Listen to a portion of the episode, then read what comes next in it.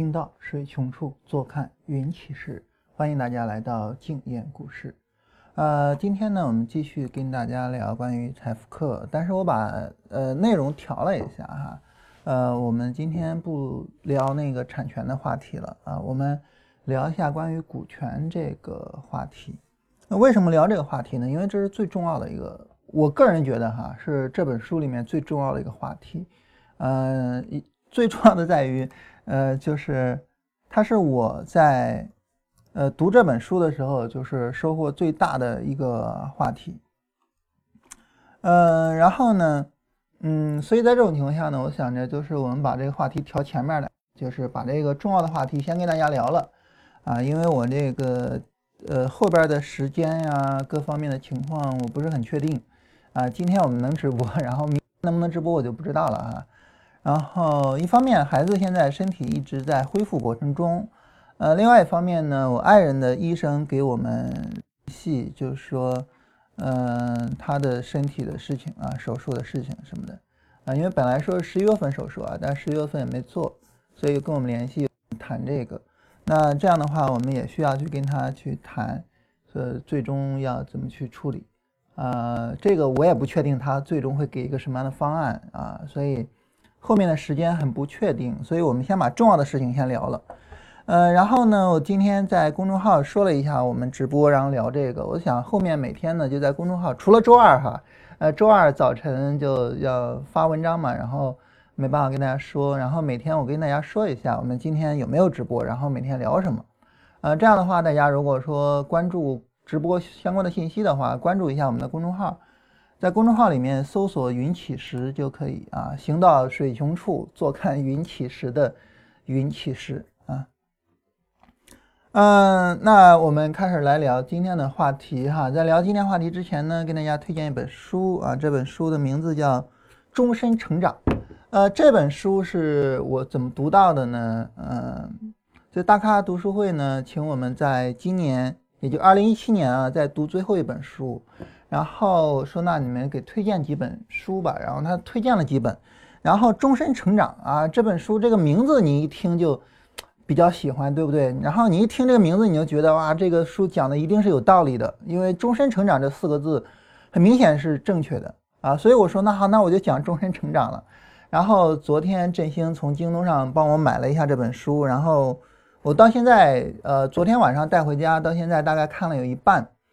呃，一本大概二十六万字的书啊，这个也不是很厚，呃，然后看了一半，我觉得很值得跟大家推荐。但这本书其实说实话，我觉得写的有点散，呃，逻辑性不是那么强，但是道理说的非常好。就是他说，就是人分成两种啊，一种呢就是觉得呃一个人的能力啊、智商啊各个方面是比较恒定的，啊，因此呢他会努力的去展示自己，但是呢他不觉得自己会有进步。所以，如果说他做一件事情做不好，就会感觉到一种挫败，然后就很难再有发展。但另外有些人呢，他们可能一开始未必聪明，未必怎么样，但是呢，呃，他们就觉得任何一个人的能力都是不断的在去增强的。所以呢，他们即便是有挫败，他们也会觉得挫败是一个机会，呃，是让我发现自己的弱点，然后进一步去提升自己的机会。所以这些人就会越来越强。啊，这这是这本书的基本观点。呃，然后我读了这本书之后，我觉得其实解决了我心中的一个很长时间的一个疑问，就是我从小到大哈，这个身边有很多聪明人，啊，然后他们发展的都很多的很很很多的聪明人发展的都不怎么好，啊，然后呃有一些就可能高中就辍学了，然后就连大学都没读下来，有一些呢也呃就混得不怎么样。他们有一个共同的特点，就是当他们遇到一个门槛的时候，他们不想着跨过去，然后他就在那个门槛下面待着，而且与此同时呢，他们会更多次的去回顾自己过去的光荣，啊，比如说有一位是我们初中时候我们校的第一名，啊，然后结果他中考发挥失常，然后进到了我们县的三中，啊，然后就从那之后就自暴自弃，然后最后高中都没有毕业。啊，然后他跟我们一聊起来，就是他在初中的时候多么多多么牛逼，多么厉害，但是这都没有意义。就初中的情况，对你现在一个三十多岁的人实际上是没有任何意义的。但是他能跟人聊的还是初中的时候，我就一直很不理解，就为什么一个聪明人，一个那么聪明的人，呃，然后他能够说，呃，在面对一个困难的时候，就一下子就倒掉了。但看了这本书，我终于明白，就是是由他对待自己、对待人的能力发展的态度所决定的。所以我觉得这是一本非常好的书。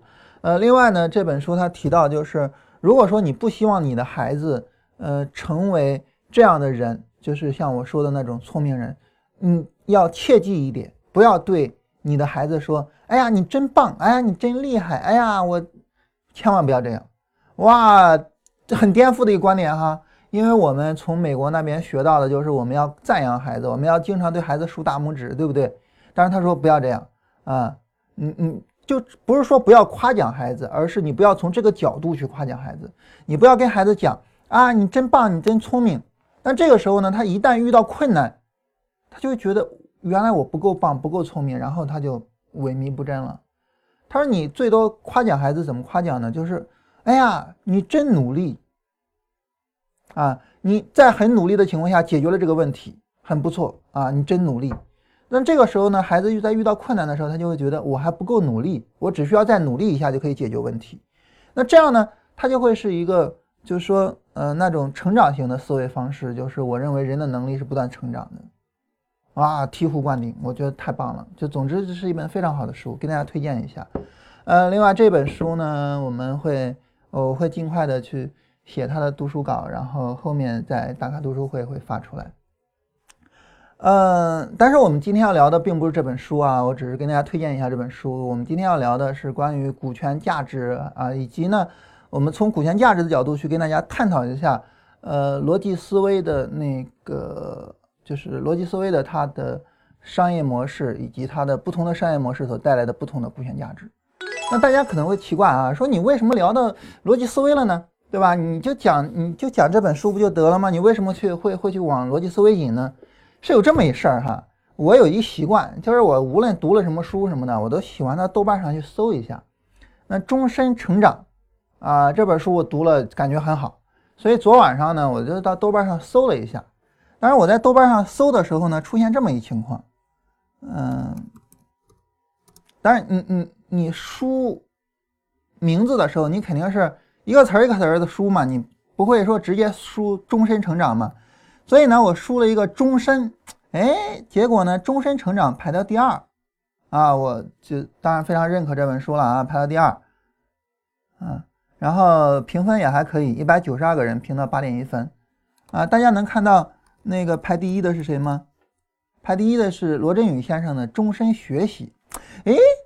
这也是一个很对的名字啊，对吧？而且我是很提倡终身学习的哈。呃，是上一次直播的时候，我跟我就跟大家提到过查理芒格的那句话，说我遇见的所有的聪明人都是在呃每天都读书的啊。说沃伦和我的读书量会让你们大吃一惊，所以我是非常认同终身学习的哈。所以我就点进去终身学习去看，哇，了不起了不起，二点三分，一千三百。三十二个人评价，得到了二点三分，这个还是很让人吃惊的。为什么呢？因为你即便是觉得罗振宇的书比较差，啊，你即便是觉得罗振宇的书比较差，他不至于说二点三分吧，对吧？他前面一有一些书大家可能认为也不好，但是呢也评到了六点七分、六点五分的样子，他不至于说二点几分吧，对吧？但是为什么这本书评到了二点几分呢？啊，然后你看到下面的评论，你就能够发现问题，啊，发现了什么问题呢？就是，呃，我我就直接讲了啊，我就根据这个评论直接说了哈，就是根据评论里面的内容呢，大概是这样，就是罗先生出版了一本书啊，叫《终身学习》，出版了之后呢，然后就有，呃，就豆瓣上当然就要有这本书的资料，然后就让大家评分嘛，然后大量的。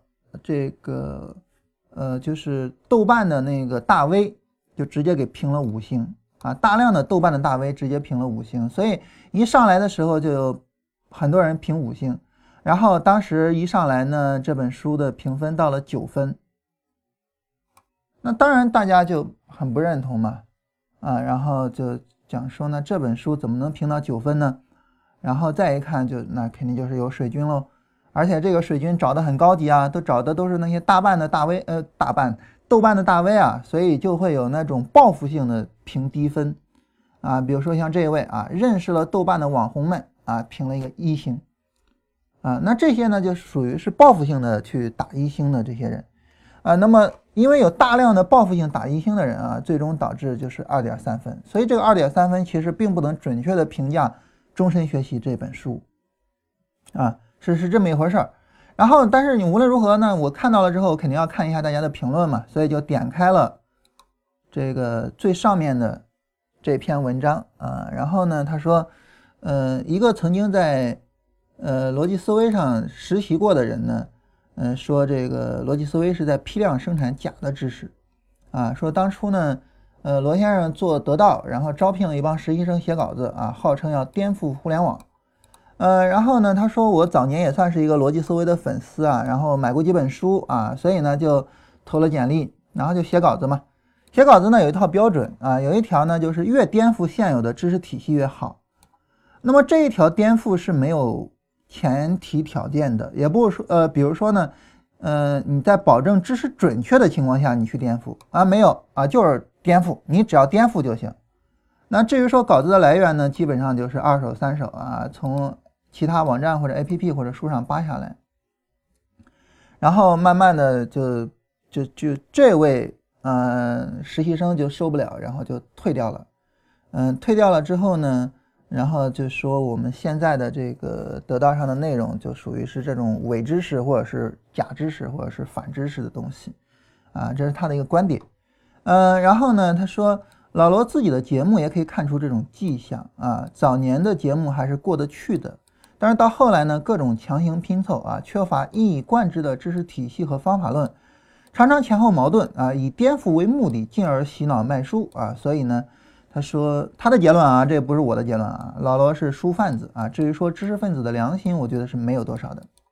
好，我们就从这篇文章开始来聊一下关于逻辑思维的呃商业模式，以及啊，那么他这儿提到逻辑思维早年的节目还是可以的。但是后来不行，那好，呃，我问大家一个问题，就假如说你有一千万，然后呢，罗振宇先生说啊，你这一千万我需要啊，你任何时候都可以投我，那么你究竟会愿意在早年投逻辑思维呢，还是在后来逻辑思维啊已经在他的说法啊，就是强行拼凑什么已经不好的情况下投逻辑思维呢？这是一个问题哦，这个问题大家我先放出来，大家先思考。啊，就是你究竟是在早年的时候，罗振宇先生的节目还非常有质量的情况下，你愿意投他，还是在做了得到之后生产各种假知识的时候，你愿意投他？嗯，思考一下，我在后面会通过逻辑给出我自己的答案，好吧？好，咱们来看一下哈，就是这儿他的一个观点，就是早年节目过得去，后来不行了。这个观点呢，说实话，很多人都有啊。但这个观点，我觉得啊，这个未必是因为罗先生的节目质量下降啊，有可能是有一原因导致的。什么原因导致呢？就是熟悉了嘛。你比如说呢，你一开始见一美女，哇，惊艳，太漂亮了。但看的多了之后呢，你就觉得，啊，是挺漂亮，但是也就那样吧，对吧？你比如说像张泽天女士，对吧？我们第一眼看到她都是那个拿着奶茶那个，哈，奶茶妹妹，哇，好清纯，好漂亮。但是现在。你可能就觉得啊是挺漂亮，但是也就那样。就是当你熟悉了之后，跟你第一眼看到的那个惊艳，它是没办法去比的，啊。所以呢，就是很多时候我们会讲说啊，我们跟就是我们要给人留下比较好的第一印象，第一印象对于呃别人对我们评价是非常重要的，等等等等的。这个当然是对的，但是呢，你的第一印象其实留得太高的时候呢，啊，其实是无助于后面。保持这种第一印象的，因为你稍微做点不好的事情，这个第一印象刷刷刷的就下来了。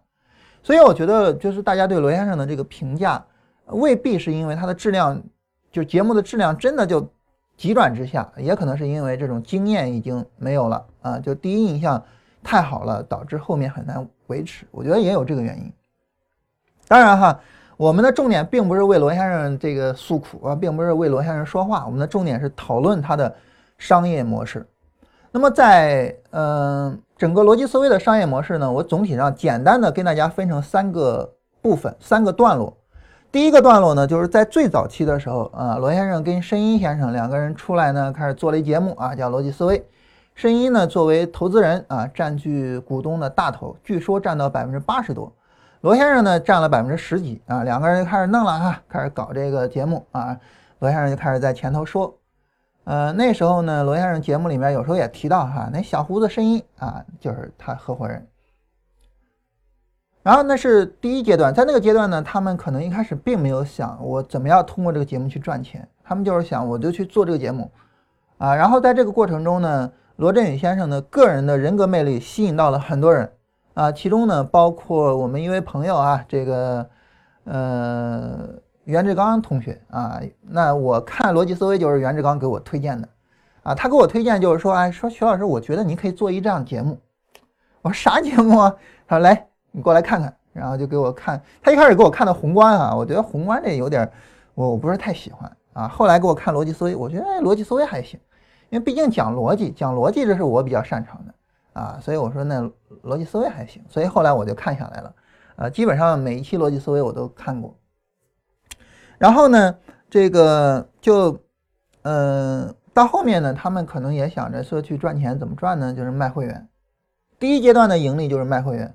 当时罗振宇先生有一口号啊，大家可能都知道，就是爱我呢你就供养啊，不爱呢你就观望啊。那么在这种口号的情况下呢，你说这种商业模式赚钱怎么赚的呢？说白了很简单，就是靠人格魅力赚钱啊。我靠我罗振宇啊，我个人的人格魅力去赚钱。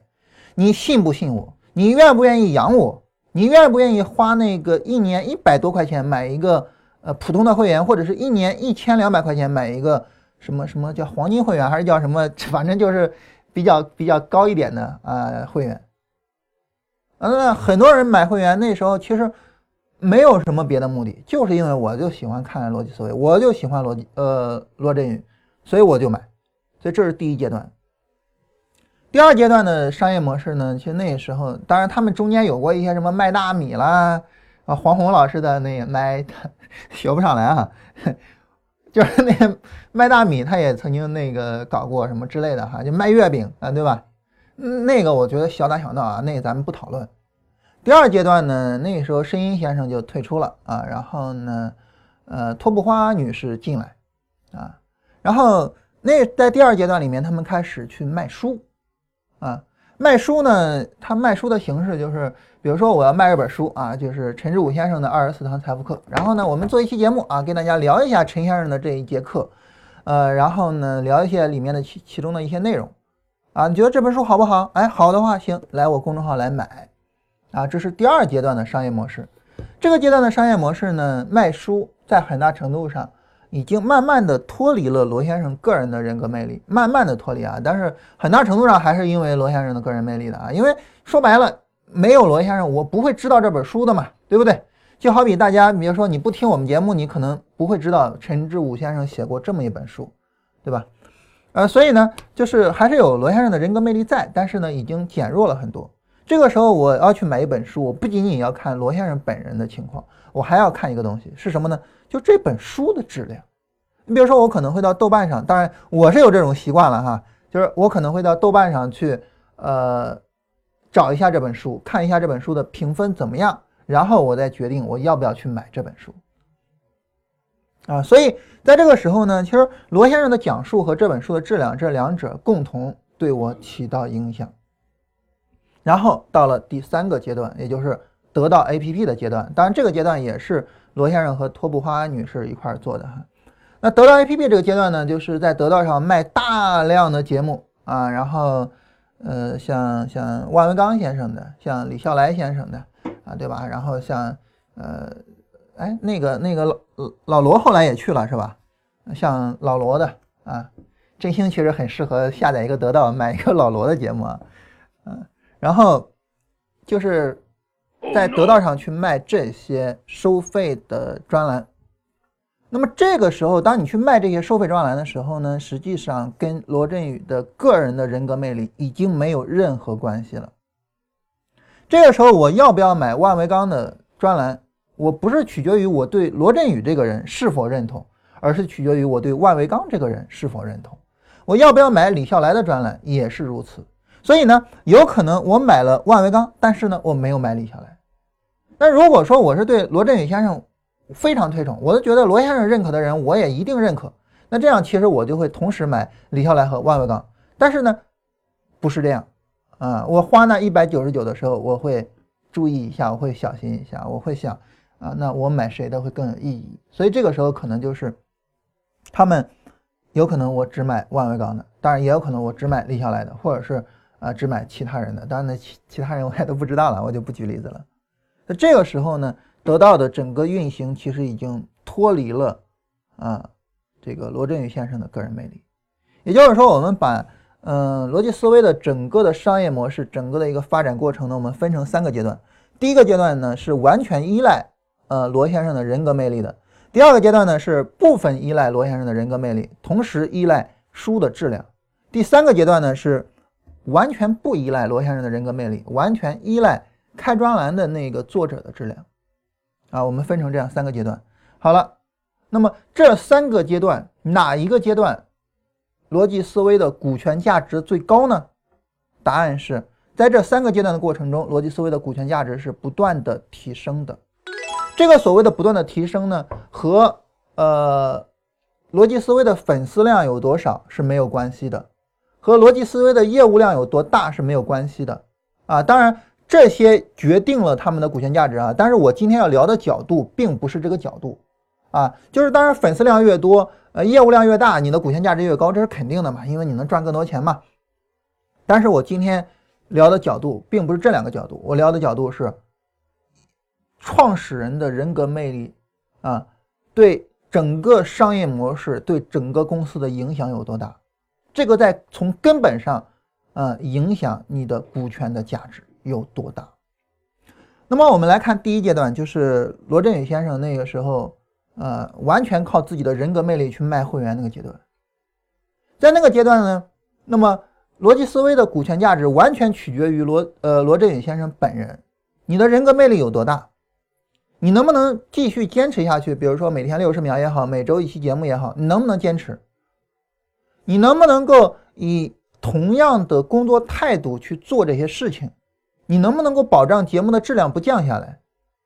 这些。我没有办法，我作为股东，我没有办法去保障，只能你自己靠你自己的职业素养去保障。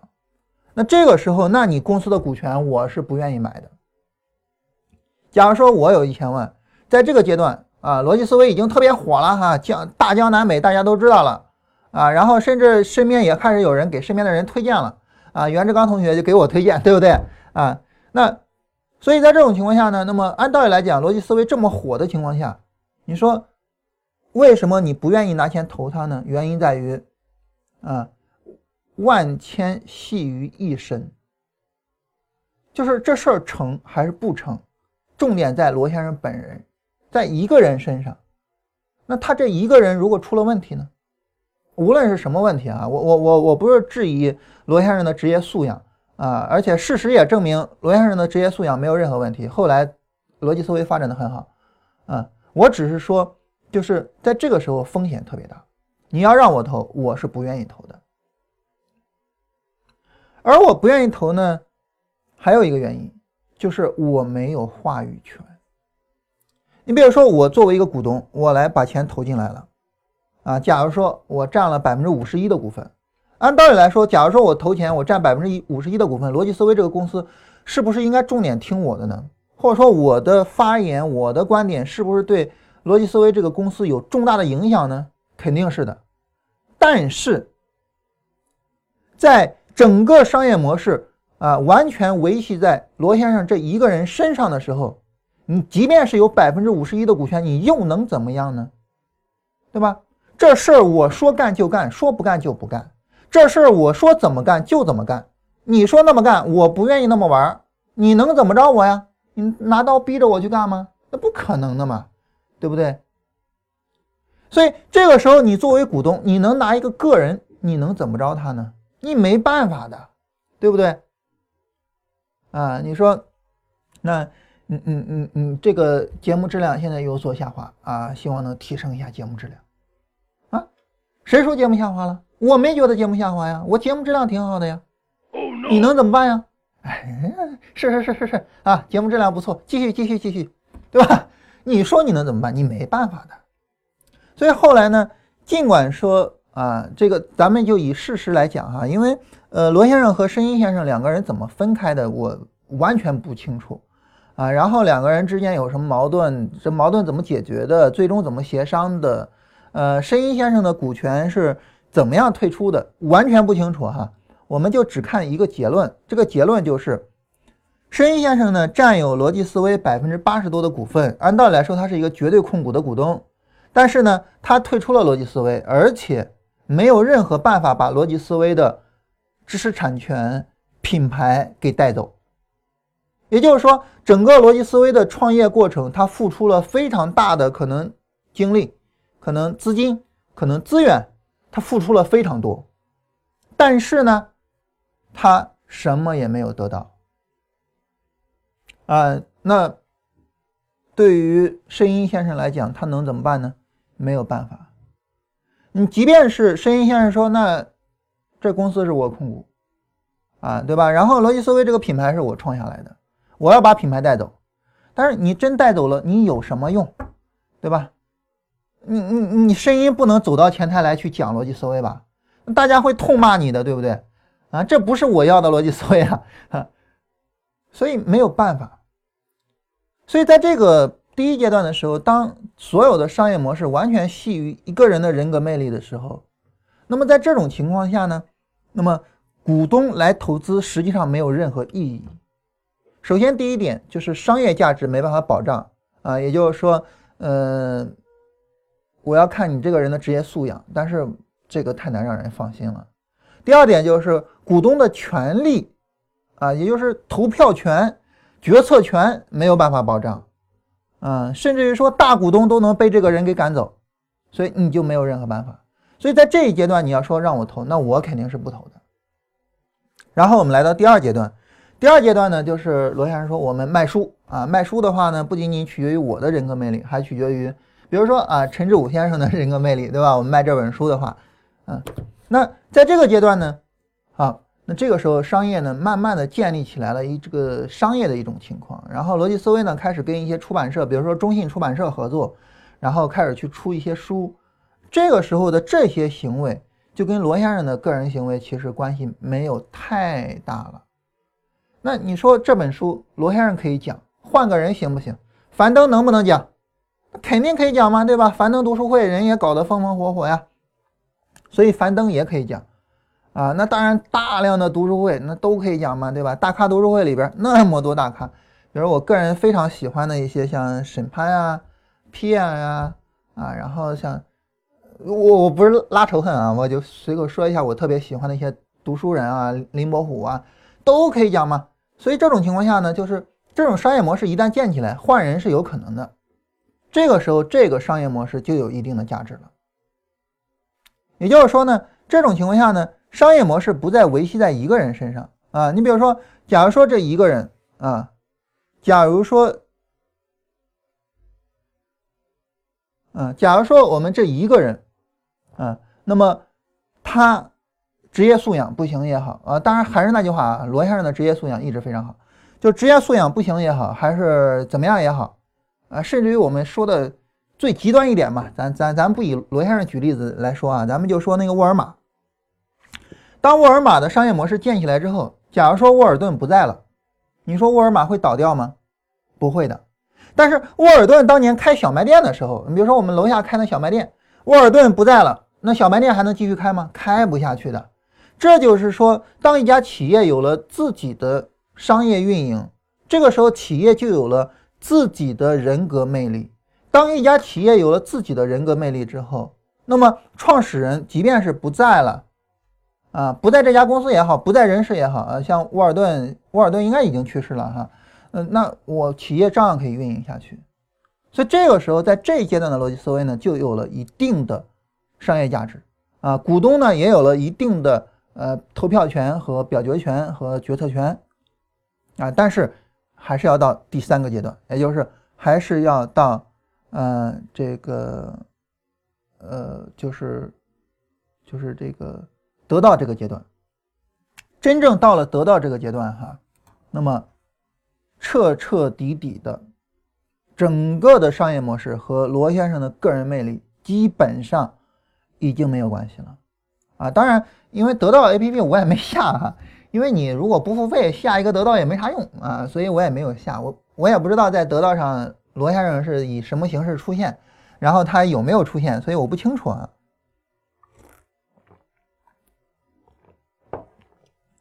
但是呢，按照我的理解，那得到重点的收入来源还是跟那些，比如说，呃，李笑来也好，还有谁也好的那些合作，啊，那既然是主，如果说主要来源是在于跟李笑来他们这些合作，那么很自然的就是，呃，跟罗先生是没有太大关系的。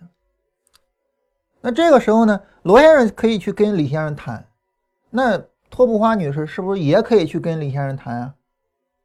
对吧？然后你换另外一人，是不是也能去跟李先生谈啊？啊，你看我们那个演员的诞生啊，现在袁立在跟演员的诞生在撕啊。袁立去演员的诞生怎么去的呢？是这个这个这个浙江台的台长去谈的吗？还是演员的诞生的导演或者是制片人去谈的吗？都不是啊，一个小导演去跟袁立谈的，而现在这小导演也辞职了，被迫辞职了。这一个微乎其微的小导演去跟袁立谈的。袁立呢？咖位什么咖位啊？我我我个人是觉得袁立的咖位很高的哈。当年，呃，永不瞑目出名，那时候我还特别小啊，然后就出名特别早啊，然后演技当然呢就更没得讲啊，那咖位也很高的。这谁搞定的？一个小导演搞定的。所以，当得到这种商业模式运转起来之后，我有必要非得是什么事儿都罗先生去谈吗？啊，非得什么事情依靠罗先生的人格魅力去做吗？没有太大的这个必要性了。罗先生可能现在最重要的事情就是他每年的年终的那个、那个、那个四小时的跨年演讲了啊，因为那个是需要他出来的啊。其他我不太清楚，还是那句话，因为我没下得到，所以我不太清楚。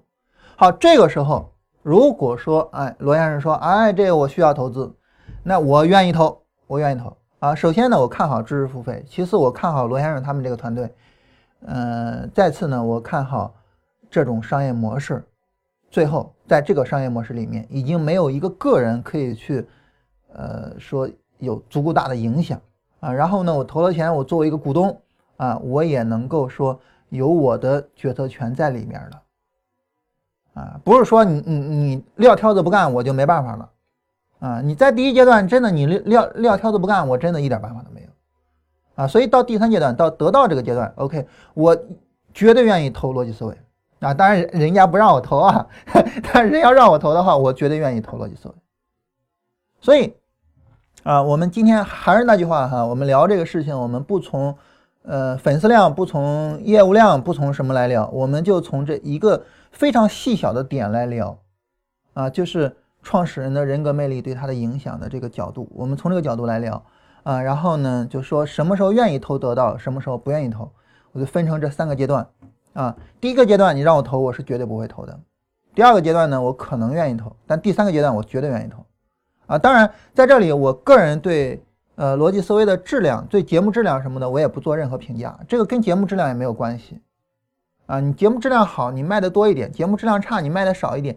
但总归你这个商业能运转下去，你能够去，呃，赚到钱，对吧？我我们谈商业，在商言商啊，我们先谈挣钱，然后再说提节目质量，然后再说别的。再说还是那句话，就是得到的节目质量已经不取决于罗先生本人了，已经开始取决于，呃，万维钢先生啊，李笑来先生他们这些人了，啊，所以在这种情况下，我觉得去谈节目质量其实是没有太大必要的。好了，这么说完之后呢？那么其实简单来讲，就是我很认同逻辑思维现在的方式，啊，现在的那个得到的商业模式，这个是我比较认同的。我也认为逻辑思维在经过了什么卖大米呀、卖月饼啊、卖书啊一系列的尝试之后，终于找到了适合自己的商业模式。这是我个人对于整个逻辑思维的一个运转过程的一个梳理。那好，在这个梳理完成了之后呢，大家可能会问：关我屁事儿？就是对我有什么用呢？那好，我们就来通过一个逻辑框架来聊一下，然后这个事情怎么用于所有人身上？我说的所有人是包括上班的，包括个体工商户，然后也包括创业者啊，当然也包括我跟振兴。我们通过一个什么样的逻辑框架来聊这个事儿呢？我们把所有的收入分成两种，就是企业赚的钱也好，个人赚的钱也好，还是谁赚的钱也好，哈，就赚钱这种事情，我们分成两种，哪两种呢？第一种哈是人赚的钱，第二种呢叫事儿赚的钱。我们把所有的钱分成这两种，第一种人赚的钱，什么叫人赚的钱呢？就是我要去赚钱啊，然后呢，我人要去付出劳动。我要有我的时间投入，然后我才能赚到钱。比如说，沃尔顿去开个小卖店，啊，在那个什么肯肯什么州，阿肯色州还是叫什么州，在那州开一个农村开一小卖店，这就是典型的人赚的钱，啊，就是我需要人去投入时间、投入精力，我去赚钱。我一旦人不劳动了，假如说我今天，嗯，想休息一天，啊，小卖店我就不开门了。收入马上没有，啊，那当然，我们大家可能很多人赚的都是这种人赚的钱哈，就是，比如说我上班，上班就是人赚的钱呀，我劳动啊，然后劳动一个月啊，月末拿工资，啊，当然一般都是下个月月初拿工资，你说我这个月我请假一个月不劳动了，下个月马上没工资，对不对？啊，甚至公司有可能把你辞掉哈，你以后想上班也不不让来了啊。所以这就是人赚的钱，那么人赚的钱，这个是不可靠的。如果说一家公司呢是靠创始人的人赚的钱来运营，这家公司的股权就是没有价值的，那么你们就不要去投这家公司。当然，我我反正是不会投的。那你比如说呢，像逻辑思维啊，他在第一阶段卖会员卖的是什么钱呢？就是人赚的钱。就罗先生他通过自己的。辛苦的工作啊，每天早晨六点半是六点还是六点半？忘了，忘了，我我忘了啥时候了啊？好像是六点半。每天早晨六点半发个语音，每天周末呃去录个音频，呃录个视频啊，然后喜马拉雅发音频，就是呃通过这个呢去积累人，积累起来人之后呢，我们卖会员，卖会员呢一百三百多还是多少钱？反正我我记得那个就是比较高的那个会员是一千二啊，然后。卖一年，那我想赚下一次会员费怎么办呢？我辛苦的工作一年，通过我的人格魅力的散发，在一年之后呢，再吸引到一批人，然后呢，再去卖下一批的会员。但是罗先生如果说，对不起，我不工作了啊，节目不做了，音频不录了啊，公众号不更新了，还会有人买会员吗？啊，可能稀稀拉拉还会有一些了哈，因为前面有那种人格魅力的散发了啊，但是会越来越少，最后就没了。所以，当你去赚人赚的钱的时候，一旦你不工作，马上这个钱就没有了。所以你必须投入时间才能够去赚钱，这叫人赚的钱。这种钱永远是少的。那第二个，第二个什么钱呢？第二个叫做事儿赚的钱。什么叫事儿赚的钱呢？就是比如说啊，这个天天评价的沃尔玛，那我这是做了一个商业模式，我是做了一个事儿，这个事儿我一旦做成了。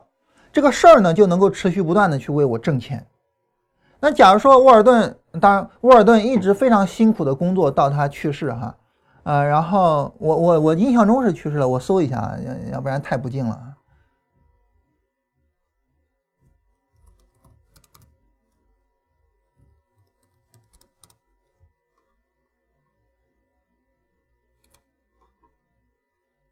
啊，是去世了啊？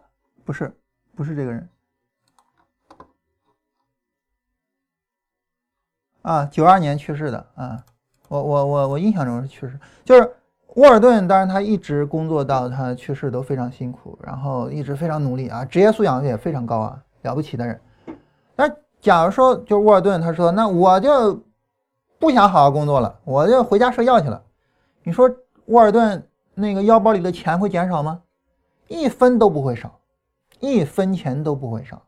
那钱会源源不断的到他手里边我跟大家举一个挺有意思的例子啊就是阿拉伯的一个公司。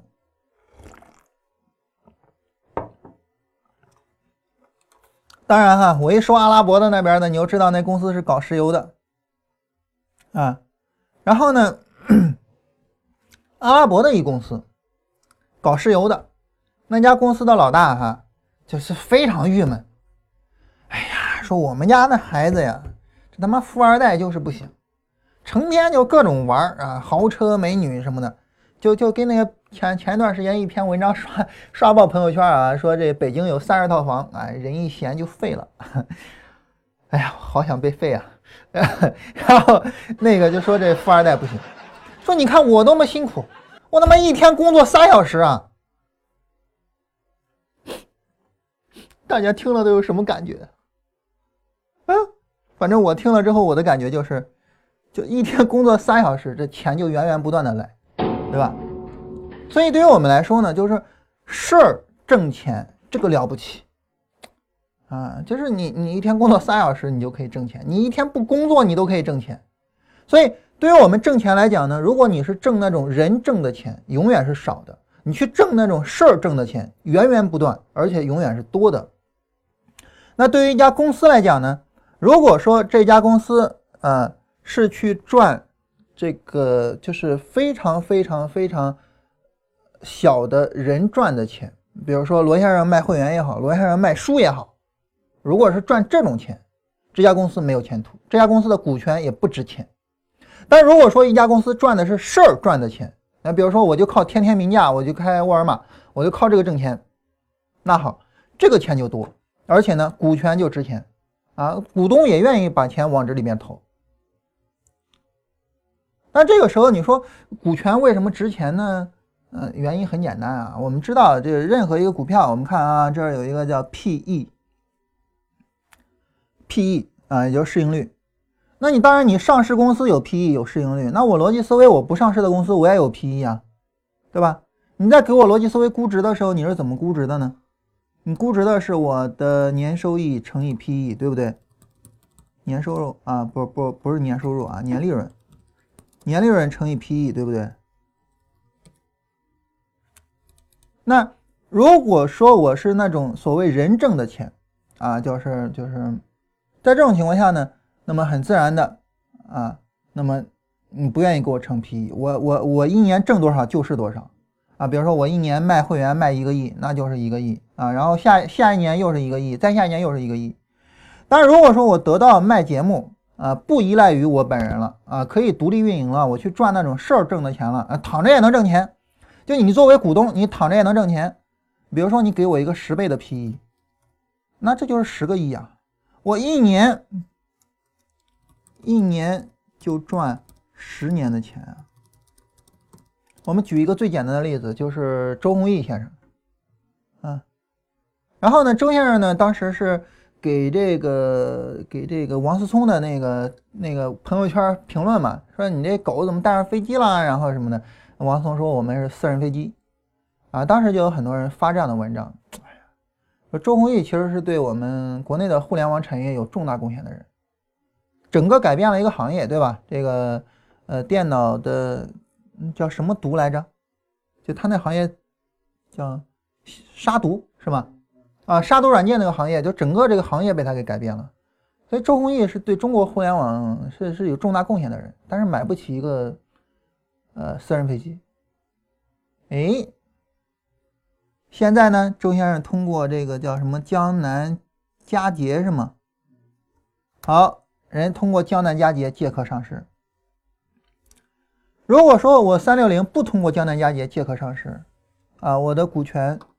啊，就是我每年挣钱挣多少钱呢？就我我我我一年通过三六零的各种产品啊，然后我挣了钱，然后分到我周鸿祎手里面有多少？但是我周江南嘉捷我上市了，上市之后呢，就有一个叫 PE，然后这个时候我如果说要卖掉我三六零的股份，那就是我一下子就卖了未来十年二十年的钱。如果是按照这个 这个 PE 啊，三百二十二的 PE 就是。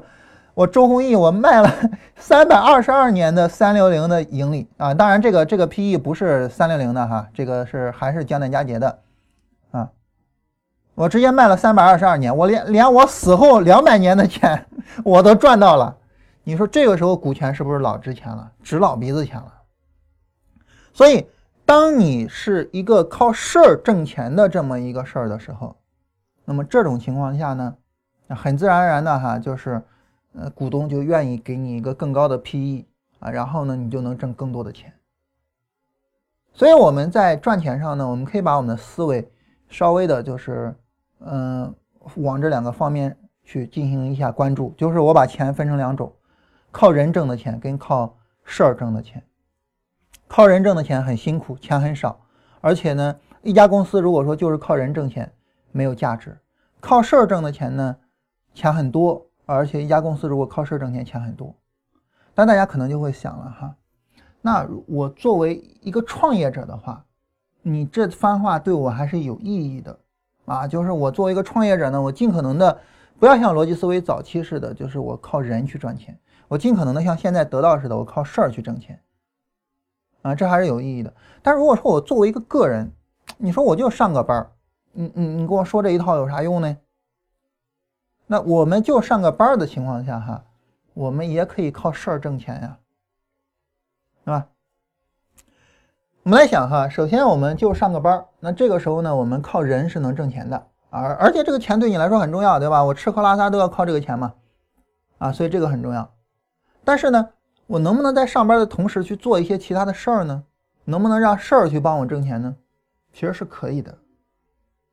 比如说，我跟大家举过例子哈，就是你作为一个公务员，你平常闲的没事干，你写一本书《清朝那些事儿》，然后这本书出版，然后你就能够拿版税，这就是靠事儿挣钱啊。版税就是靠事儿挣钱，靠事儿挣钱是什么什么什么特点？我刚才说了，就是哪怕人不在了，钱你也照样赚。人不工作了，钱也照样赚，对不对？那好，你出版了一套清朝那些事儿，你不再写书了，你是不是钱照样赚啊？当然照样赚喽，对吧？然后这本书大家一看，哎，这书不错啊，然后改编成电视剧，但是清朝那些事儿改编电视剧可能已经没市场了，改编成电视剧，然后买你的电视剧的改编权，你是不是又能挣钱啊？对不对？所以这就是你能做的事儿，这是任何人都能做的事儿。啊，当然呢，你说呢，这需要才华，你能不能给我整一个不需要才华就能做的事儿呢？也有，什么事儿呢？你比如说像振兴似的搞个定投，对吧？你搞一定投，每年赚个百分之二三十，这是不是说你不劳动也能挣的钱？那不劳动也能挣的钱，是不是就是靠事儿挣的钱呀？对吧？那这就是靠事儿挣的钱嘛。那再比如说呢？你身边有一人啊，就是在搞一些这种你觉得比较有意义、比较有价值的事情，你可不可以做一些股权投资呢？你说，你看徐老师搞这一节目，哎，我觉得不错。来，徐老师，哎，我我给你投一个亿啊，占你们公司百分之一的股份。哦，好啊，可以啊。然后，那你不就每年可以从我们这拿拿走一两万块钱吗？对 不对？啊，所以就是，呃，对于我们来讲呢，就是。嗯，如果说我们身边有这种股权投资的机会，那是不是也可以做呀？啊，当然这种机会就需要我们非常谨慎的去做了哈，你可不能说，呃，投一个亿占人百分之一的股份啊，啊，非常谨慎的去做。但是这是不是一机会？嗯，我们每个人身边可能都会有一些就是做事情比较靠谱的人啊，比如说对于我来讲，我身边像我小舅子做事情特别靠谱啊，当然我现在没没钱啊，或者是也没，准确的讲还没有他有钱。但如果说我以后有钱了，啊，当然这个我我对此从来没有疑问过啊，呃，肯定有那一天。就假如说我以后有钱了，我是不是就可以跟我小舅子什么时候喝酒的时候就说你你现在有没有什么事儿你想做但是没钱做的？有是吧？行，我给你投钱，你说要多少钱我给你投，你把这事儿干起来。啊，我占百分之四十九的股份就行，大股份是算是你的，对吧？那这是不是也行啊？所以我们的思维不要局限，我们不要觉得，哎呀，我上个班啊，哎呀，我什么事儿都干不了啊，那靠事儿挣钱，然后不干活就挣钱，这哪能来得了啊？哪来不了啊？有无限的机会可以去挣这个钱，你没有必要非得辞职创业才能挣这个钱，你有很多机会去挣这个钱。我再给大家举一个例子，举一什么例子呢？你比如说我们做股票。咱们就说什么做股票呢？价值投资，大家有没有想过价值投资本质上是什么？啊，咱们拿贵州茅台来哈，价值投资，所谓价值投资本质啊，就是这儿的这个 PE 啊，啊这儿的这个 PE 从比如说从十变成三十了，这就是它的本质。价值投资呢是说价格围绕价值波动，然后呢价格远低于价值买进。好，这个时候你说价值投资它关心。价值的提升吗，其实不关心，关心价值提升的是成长股的思路。那对于我做价值投资来讲呢，其实我更关心的就是它的 PE 啊，然后呢从低到高。当它的 PE 特别低的时候，就是它的价格远低于它的价值的时候。它的 PE 从低到高，那这个时候呢就是啊，然后 PE 从低到高，你有想过它意味着什么吗？假如说 P/E 从十到三十吧，我们随便举个例子啊。P/E 从十到三十意味着什么呢？P/E 从十到三十意味着你作为股东，因为你买，哪怕你买一手贵州茅台，你也是贵州茅台的股东，明白吧？意味着你作为股东可以马上赚到。注意啊，我们假设价值不变啊，也就是说，假设这只企业的收益不变，可以马上赚到。未来企业二十年的盈利，那这个时候按照价值投资，就是按照，呃，至少按照捡烟蒂的那个投资的思路，可以卖了，可以卖了啊，卖了，然后呢，我就赚到了企业未来二十年的盈利。我们刚才说创业。创业是不是也是为了卖股权？创业是不是也是为了一次性的可以实现未来十年、二十年甚至三百年的盈利的兑现呀？就是这样啊。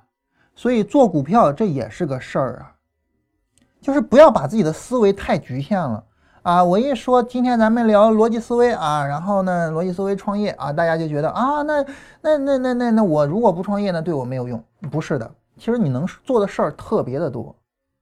啊，我我掰掰着手指头，咱们数数哈。呃，能做哪些事儿呢？嗯，比如说写本书哈，当然这个就需要能力了哈。但是我跟大家举过无数次我那校友的例子，对吧？嗯，然后人家就搞成了啊。比如说呃，做定投啊，振兴就在搞啊，然后收益也不错。比如说你身边有朋友投资，呃，就是做什么事情，然后呢？需要投资，如果你认可这个事儿，你可以给他投。比如说你身边有朋友比较靠谱，你非常认可他的能力，你可以问他你有什么事儿想做的没有？哪怕你现在没有做，你有什么想做的没有？咱们可以聊聊。啊，比如说你可以以价值投资的思路去做股票，这些都是呃通过事儿去挣钱，这些都是躺着去挣钱。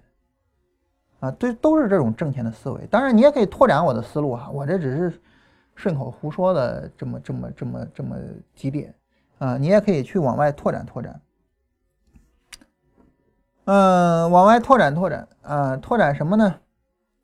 比如说哈，我就开始跟大家瞎胡说了哈。比如说养孩子，大家有没有想过，养孩子它是一投资啊，对吧？你比如说，尤其是对于我们的这个养孩子的思路哈，什么养儿防老？什么叫养儿防老啊？养儿防老的意思就是孩子就是我一投资啊。孩子小的时候呢，我给孩子投钱，然后等孩子长大，长大之后呢，孩子能挣钱了，哎，你挣的钱是不是该给我点啊？这就投资，这就一事儿啊。当然，这种态度是我不认可的哈。嗯，后面陈先生也提到了。养儿防老的错误啊，我们后面会跟大家详细聊一下。这种态度我很不认可，但是这也是一事儿啊，对吧？呃，我我我刚才说了啊，我就开始瞎扯了啊，就开始瞎胡说了啊。那这也是一个事儿，对不对？啊，然后其他的呢，你比如说很多女孩子，这个或者是很多挂女孩头像的男孩子啊，然后找人各地方要红包。啊，然后在微博上，在微信上被称为“红包表”，哎，这个应该算劳动收入啊。这个这个事儿你不干活就没有收入了，这应该是算，呃，付出劳动、付出精力、付出时间的收入，应该算是人的收入。那还有什么是关于事儿的收入呢？暂时想不起来了哈。好了，我们前面跟大家说了一大通啊。首先说人逻辑思维的这个商业模式，然后呢跟人说，呃，这个商业模式我们能够找到一个统一的逻辑去进行讨论，而这种统一的逻辑呢，我们既可以用到逻辑思维上，也可以用到所有的人身上，所有的企业身上。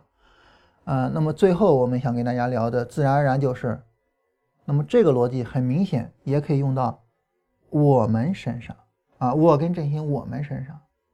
那么，我们如果说通过这种逻辑去分析我跟振兴我们现在做的事儿，大家会觉得我们现在是什么阶段呢？很惭愧哈，我们现在是逻辑思维的第一阶段，就是靠我的人格魅力在吸引人，在。跟大家聊交易的这个阶段，所以如果说你要让我去说，哎，你愿不愿意去投金研股市呢？我会说我不愿意。这也就是说，我自己在干这事儿哈。我要不干这事儿，你问我愿不愿意投这个，我不愿意投。为什么我不愿意投呢？原因很简单，就是因为你还在靠人格魅力去吸引人。你还在去，当然我们也不挣钱哈，这个是最苦逼的。我们又付出劳动又不挣钱，是最苦逼的。但是如果说你挣钱的话呢，你还在去赚人赚的钱，一家企业赚人赚的钱，这家企业不行。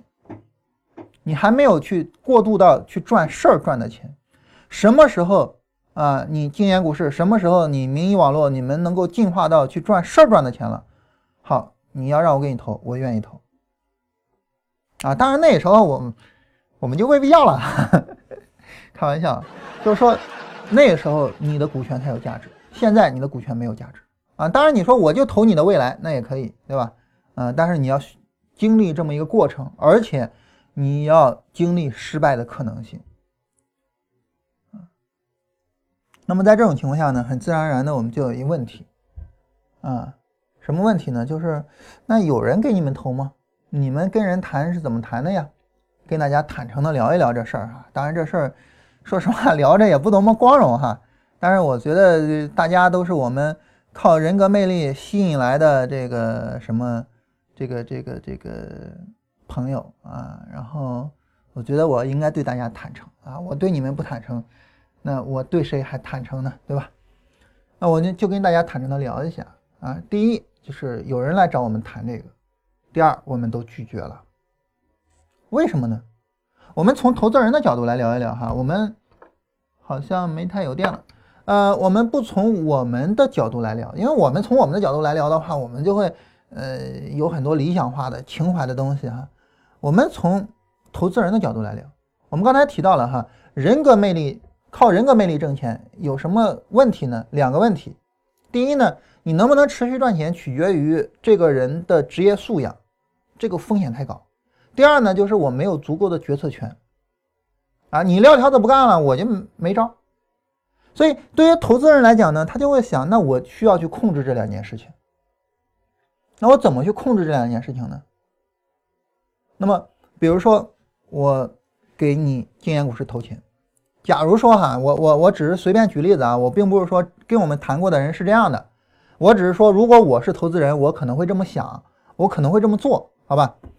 那，比如说我投你经验股市，咱们要不要签个协议？签个什么协议呢？就是我没有办法确保你的职业素养，所以你看哈，你能不能够去给我保证一些成绩出来？比如说你现在是我们现在是，嗯，八千六百五十九位用户，公众号，那好，一年之后你能不能上十万？这个并不是太高的要求吧？对吧？我给你投了钱之后，你可以拿着我的钱去做很多事情，一年上十万，应该不是一个太高的要求吧？你能不能给我上十万？好，如果上不了十万，那么你需要给我赔偿。当然，我拥有退股权，我退了股，你还要给我赔偿，能不能这么去做？如果能，那好，我愿意投你，因为我没办法控制你的职业素养啊，我只能去，呃，通过这种啊，这叫所谓的 KPI 考核，是吧？呃，大企业工作的人，大家应该都经历过这种 KPI 考核哈。那这就是我我我我给你这家公司下一个 KPI。那这是不是一种方式？还有一种方式呢，就是我需要去控制我的风险。我怎么去控制我的风险呢？那我要去控制这个事儿，我怎么控制这个事儿呢？那好，我来跟你谈，说这个事儿呢，我投你可以，但是投了之后，你们的内容生产要标准化，你们的企业管理要标准化，因此我需要空降管理人员到你们公司，行不行？那不行就算了，那不行，我对这事儿没有控制，是吧？这也是一个解决方案，对不对？好，那再比如说第三个解决方案。我想，那我怎么样去控制风险呢？其实说白了，我只要是能以更高的价格卖掉，我就控制风险了，对不对？那好，我买了你的股权之后，我会开始疯狂的炒作你，炒作了之后，你就开始火了。你一火了之后，你股权就值钱了。但至于说你们节目的未来，那我不管，因为我就是为了把你的股权卖掉。当你火了，股权值钱了，然后有人来投的时候，好，我把我的股权卖出去，这是不是我也控制住风险了？就诸如此类的吧，就是呃要求成绩，嗯，然后限制资金的使用，比如说你资金只能使用炒作你啊，不能使用用到别的地方，呃，然后呃空降管理人员，然后等等等等等等等，就是做我作为一个投资人，我是会有这些考虑，并且我会去提这些方案的。那你说那我们怎么办呢？我们没办法，我们所有的全部只好拒绝。尤其是炒作这个，还是投资人提的最多的，就是我需要去炒作你，我需要让你，啊，但是不行，但是不行，啊，我们不接受那种无下限的炒作，我们宁愿不火，但是我们不接受炒作，啊，所以就最终就都退掉了。但是退掉之后，你这家公司也得有未来啊。你也不能说老就靠着你一个人在那嘚吧嘚的，然后就去挣钱啊。然后你也不能老靠着你的人格魅力啊。那你公司也要有未来啊。我们的公司的未来在哪儿呢？我们公司靠事儿挣钱，在哪儿呢？说实话啊，这事儿不在我的控制范围之内。这事儿在谁的控制范围内呢？在你的控制范围内。哎，大家觉得奇怪了哈？难道说你能控制我们公司的生死吗？还真是这样。什么呢？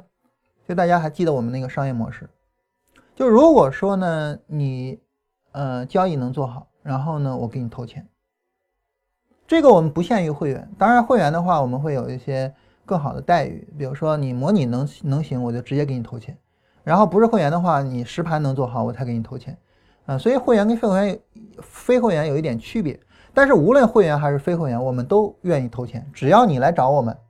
只要你说徐老师，我这儿缺资金，那当然我方法行。我说那行吧，那方法拿过来我们检验一下，检验能通过了，行，我给你投钱。投钱的话呢，你比如说可能一开始一百万，然后五百万，然后一千万，然后三千万，然后五千万。那这些钱呢，一开始是我们投啊，比如说那一百万是我们投，但是从那个五百万开始就不是我们投喽，就外边的资金了。但是你想哈，我要接外面的资金。那我是要收管理费的，对不对？那比如说现在的一般哈，百分之二的管理费。然后呢，大家做交易，我既然检验能行了，而且呢我还投了一百万实盘去检验，一百万实盘检验总能说明道理吧？那我投了那么多钱去检验之后呢，检验通过了，你说这些方法挣钱是大概率吧？所以呢，我还有交易盈利的钱。这两个钱哈，你说我节目做不做有关系吗？假如说我早晨做直播啊，然后我们发一个，比如说发了一个一个亿的产品吧，那百分之二的管理费我是不是可以收啊？那两两百万我是不是赚到了？假如说我早晨不做直播，那两百万我是不是也可以赚到啊？所以到那个时候啊，等到我们那个商业模式能转起来了之后，那个时候呢，我们赚的就是。事儿赚的钱了啊！当然，这个事儿赚的钱，我为什么说不不取决于我们呢？而取决于你呢？就在于说，如果你找不到好的方法，如果你没办法从我这儿拿到那一百万资金，如果你没有办法让我给你发产品，那我怎么去挣这钱呢？所以呢，这事儿成不成，不在于我，而在于你。那当然，大家可能会说了哈，那你们自己也可以做交易啊，雅琪也可以做交易啊，雅琪也可以发产品啊。对，也可以，但是呢，我跟雅琪我们去发产品，还是什么？还是去挣人挣的钱？还是说呢，雅琪工作了一年，然后这一年呢交易盈利了多少钱？然后这个交易盈利，然后我们一分，每人分多少钱？再想挣钱，还是挣下一年的钱？还是人挣的钱？然后我们设计交易方法呢？还是我跟雅琪去设计交易方法？还是特别辛苦的去工作？还是还是人挣的钱？真正说事儿挣钱是什么呢？就这个商业模式运转之后，我们就是重点的在于检验方法，重点的在于提供资金，重点的在于承担风险。检验方法，啊，然后提供资金，承担风险，这个都不是说我们人要去做事情的，啊，这个都是很自然的标准化的流程，标准化的管理就可以了。不需要我们去在在在什么，这就是事儿挣的钱了。所以其实我们也希望我们能火起来。我们希望我们能火起来，不是因为我们火起来之后可以挣别的什么钱，而是当我们火起来之后呢，我们身边就能够聚集一大批啊认同交易系统交易的人，我们就有大量的机会，有人给我们提供方法，我们能够给大家提供钱，我们就有大量的机会给大家。提供资金给大家承担风险，然后承担风险检验好了方法之后，我们去给大家发产品，发了更多产品之后，我们去赚那个钱。我们也希望火起来，但是为什么不希望那些呃给我们投资的人无下限的去炒作我们呢？因为你无下限的炒作，我火起来了，我身边聚集的是认可系统交易的人吗？是能做出来自己的交易系统的人吗？是对我的商业模式有用的人吗？不是。如果聚集起来的不是这样的人，对我的商业模式没有用，对我未来按照事儿去挣钱，去挣那个事儿的钱没有用，我为什么要聚这这么一帮人呢？对不对？我聚了这么一帮人，我还要去跟他们这个这个这个讲东西，还有什么没意义啊？我愿意跟一个有心主动学习、认同系统交易思想的人说三天三夜，我都不愿意跟一个呃跑过来找你要股票的人说一句话。啊，因为前者对于我们未来的事儿，对于我们靠事儿挣钱是有根本的影响的。所以，其实我们现在做的事情呢，嗯，做交易的人看不懂，做交易的人就觉得哇，你们这帮人，你们不好好做交易，你们整这干嘛呀？互联网的人看不懂，互联网人就觉得，哎，你做一个互联网企业，你不努力的增加你的粉丝，你你这么慢慢悠悠的干嘛呢？两边都看不懂。但是我希望有一天我们能做成了。当我们能做成了，当我们能够靠事儿去挣钱的时候，到那一天，我希望大家能够突然认识到，哦，原来他们几个人就是这样一帮人，就是我定了一个目标，我定了一个理想，这个目标，这个理想在商业道德、商业伦理上是立得住脚的，然后他们就拼了命的往那儿走。我希望有一天能够让大家看到这一天。啊，当然，我们有可能最终也没有做成。还是那句话，这件事儿成不成不取决于我，而取决于你。所以我不知道这件事儿能不能做成。即便是我们做不成啊，我们也传播了系统交易的思想，我们也传播了我们的技术体系，我们也能够帮助一些人，帮助一些家庭避免了交易上的亏损。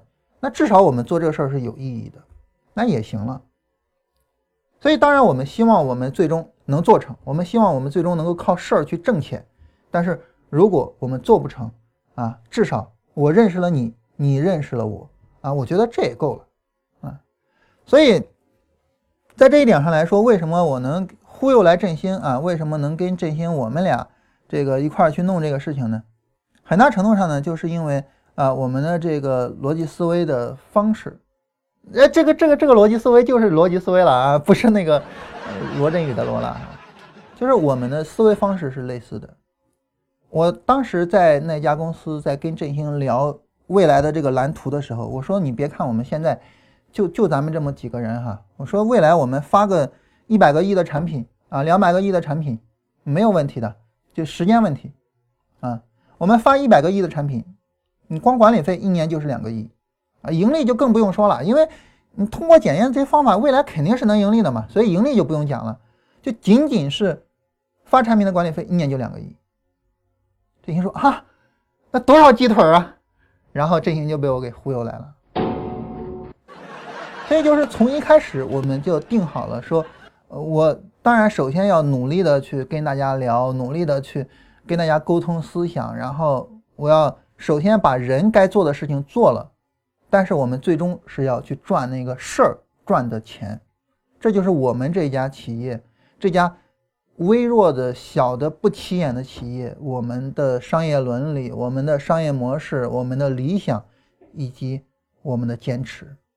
啊，我在这期节目的最后呢，啊，把这事儿呢跟大家通透的说一下。说完了之后，大家可能整个就理解为什么我们现在这么艰难的维持着，但是呢，我们从来没有想过说我不做了，啊，因为有一个远景在呃吸引着我们。与此同时呢，啊，我们也知道我们每做一天都有一天的价值，因为我们每做一天都有可能帮助一位呃交易者接触到系统交易的思想，接触到系统交易的方法，然后。尽可能的去避免掉亏损，啊，所以你既有远景目标是可以去追求的，同时呢，你每一天都在做有意义的事情，当然就能坚持下去喽，啊，啊，说完这些啊，我们今天的内容基本上就聊完了啊，然后呢，大家有什么问题我们可以聊一下。最后呢，我顺便说一下的就是我的这个时间问题，为什么我现在的时间好尴尬呀？有些时候呢，就是没办法直播，然后怎么怎么样的。其实说白了，就是因为我们处在第一阶段，所以大家会对这个非常有感触。哎呀，你看，这是三天打鱼两天晒网啊！真有人在在在在公众号这么骂我啊！嗯，我我看能不能找得到啊？三天打鱼两天晒网的，啊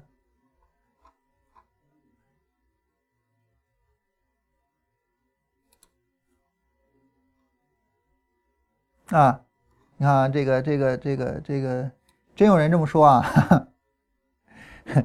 呃，周周五的时候吧，周五的时候说那个小孩病了，然后没办法来啊，然后就有人说我啊，这人三天打鱼两两天晒网啊，真有人这么说。但是这个就没办法，这个是什么呢？这个是因为我们处在第一阶段，而且呢，我们不像逻辑思维似的，是周播。如果我们周播，大家也看不出来我平时家里有事儿，因为周播我肯定能供得上，对不对？那一周做一期节目肯定能供得上，但是因为我们是日播，但是你在第一阶段的日播，你家里有事儿也好，或者什么事儿导致你没办法去做日播也好，那你肯定大家就发现了。但是你说未来如果我们到了最后那个事儿转起来了之后，假如说那个时候我们已经不做直播了哈，那大家完全发现不了，就觉得哇这家公司的这个这个产品就不断的净值在增长，不断的净值在增长，你就光看到这个了，你根本看不到我。有没有上班？所以你发现我没有上班啊？发现我三天打鱼两天晒网，就是因为我们现在还处于一个非常初级的啊，靠个人魅力去吸引人的这个阶段啊，非常非常初级的这个阶段。嗯嗯，看看大家的问题啊。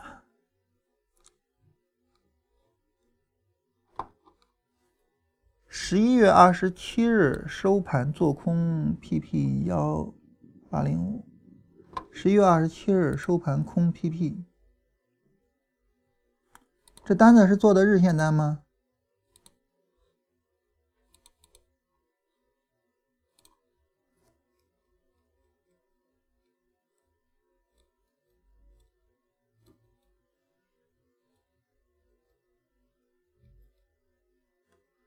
十月二十七日收盘空 PP，这个问题并不大。如果是做日线单，这个问题并不大。不是不是问题不大，就没问题啊，没有问题。然后空塑料啊，这说了哈，是日线波段，止损的话就九三八四上呃九三九八上方，嗯，然后空塑料，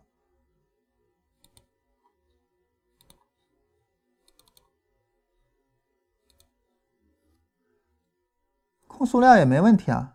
这这这单子做的没有问题啊，你你你不能因为它暂时没有利润，你就觉得有什么问题？这单子没问题，嗯，一波段下跌，波段反弹，然后不创新高，然后就空，没有什么问题啊。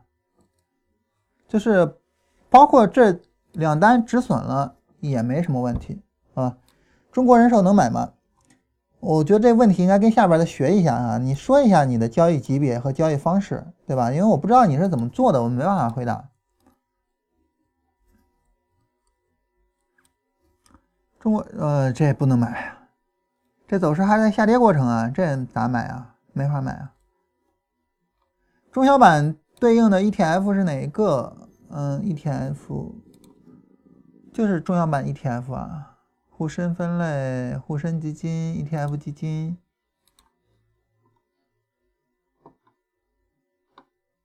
这有一个中小板，然后我记得有一个中小 ETF 来着，幺五零九零二是。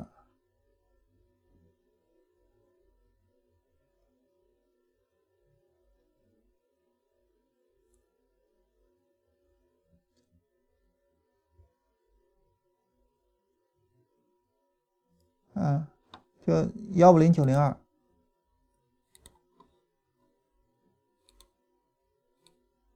本次大盘日线回调，创业板指有一次不创新低，相比有操作价值吗？我们来看一下这次回调啊。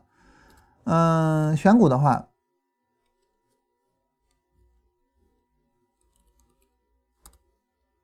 那么很明显就是上证指数跌的还是比较猛的。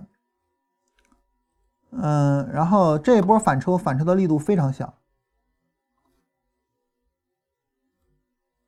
然后深成指反抽的力度相对比上证就比较大了啊，这个 MACD 将近快出红柱了。然后中小板也一样，然后创业板最强，创业板是最强的，所以有可能，有可能哈，只是说有可能啊，因为后边的演化还不知道。有可能中小板会扭转股灾以来的退势，因为前面中小板一直是比较弱、比较弱、比较弱、比较弱的，这一波回调有可能整个扭转。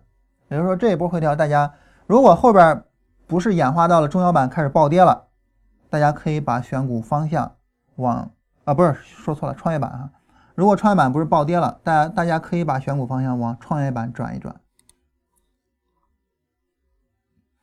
啊，这有朋友对得到比较了解啊，说得到现在有点像喜马拉雅读书和各类大咖讲座的自媒体平台，也有卖书和一些周边产呃周边的产品，但是已经很小了啊。现在罗胖已经是躺着挣钱啊，对，这就是我们所说的这个第三阶段啊。那对于我个人来讲，我觉得这一阶段我是愿意投资的啊，当然人家是不要的哈。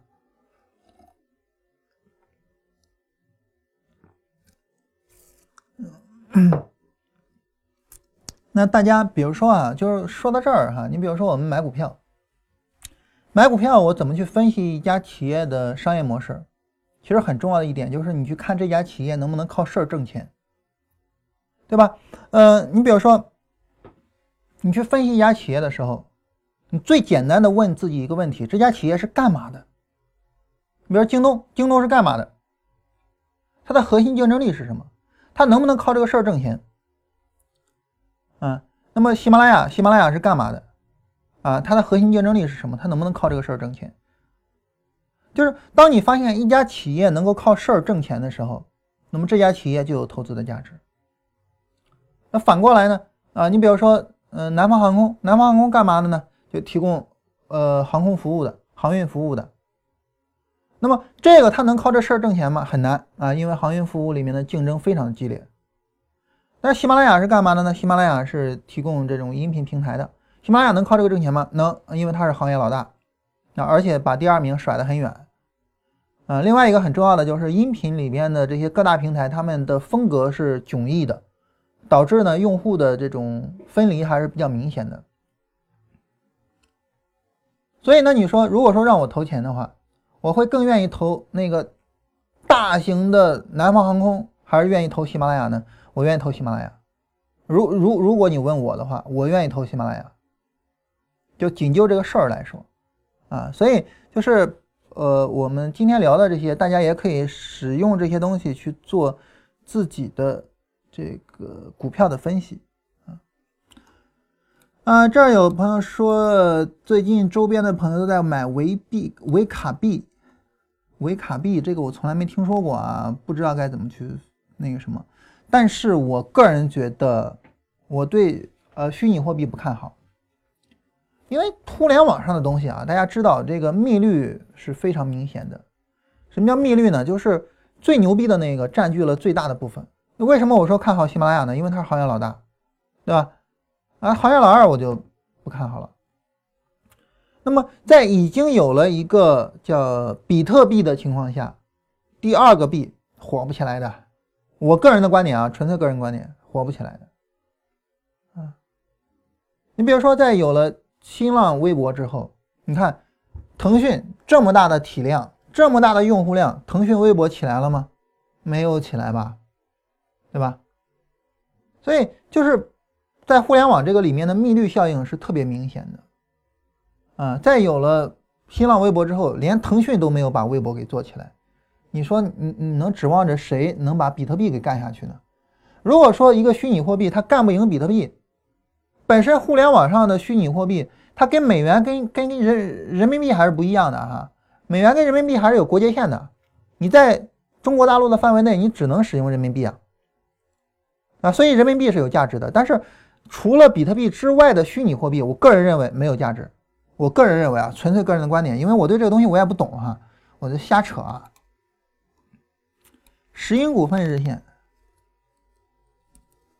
石英股份的日线，石英股份的日线现在其实走的是一个就是波段回调的一个走势。这种走势，说实话，我个人不是太看好。嗯，你说是不是该跌不跌？我觉得这个下跌力度还是挺厉害的。尽管它没有破前面这个低点，但是很明显，这个下跌力度比前面这个下跌力度大，你能看出来吧？对吧？尽管这个低点没有破掉，但是很明显，这个下跌力度比这个下跌力度要大得多啊！啊，所以我不是太看好它的短线走势。我觉得它最好的走势也就是在高位震荡一下。我我不是太看好。出绝压进场点回日线看，嗯，为什么说日线上绿柱要求不能太大？因为绿柱要求大了，它就不是绝压机会了呀，对吧？它这个不是说有进场点就可以了，呃，它首先是机会好，然后有进场点。白糖的日线不单背离有问题不？白糖的日线，这个白糖做空没有什么问题啊，白糖做空肯定没问题啊，这个这个这个毫无疑问没有问题啊，但是这个不是背离啊，这顶部降低啊，日线做空白糖肯定没有任何问题。日线级别啊，你你你别跑到现在，你你你做空一个那啥啊？日线级别做空白糖没有任何问题。那大家看还有没有别的问题啊？没别的问题，我们今天就到这儿。今天这个闲扯的内容比较多啊，这个导致时间比较长。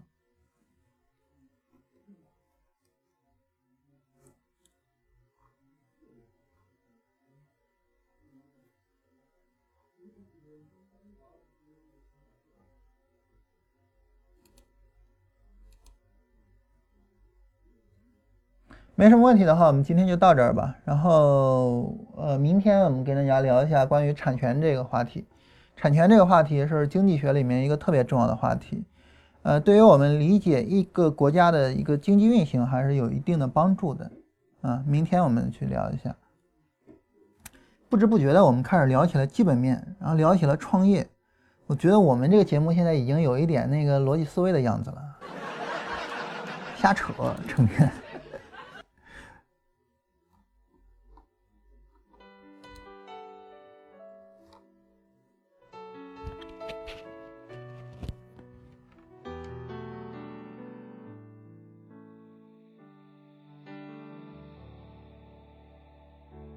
两颗心开始震动，当你瞳孔学会闪躲，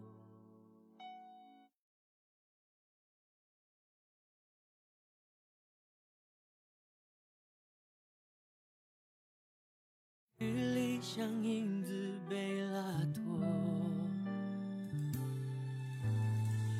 当爱只剩。听说，我找不到。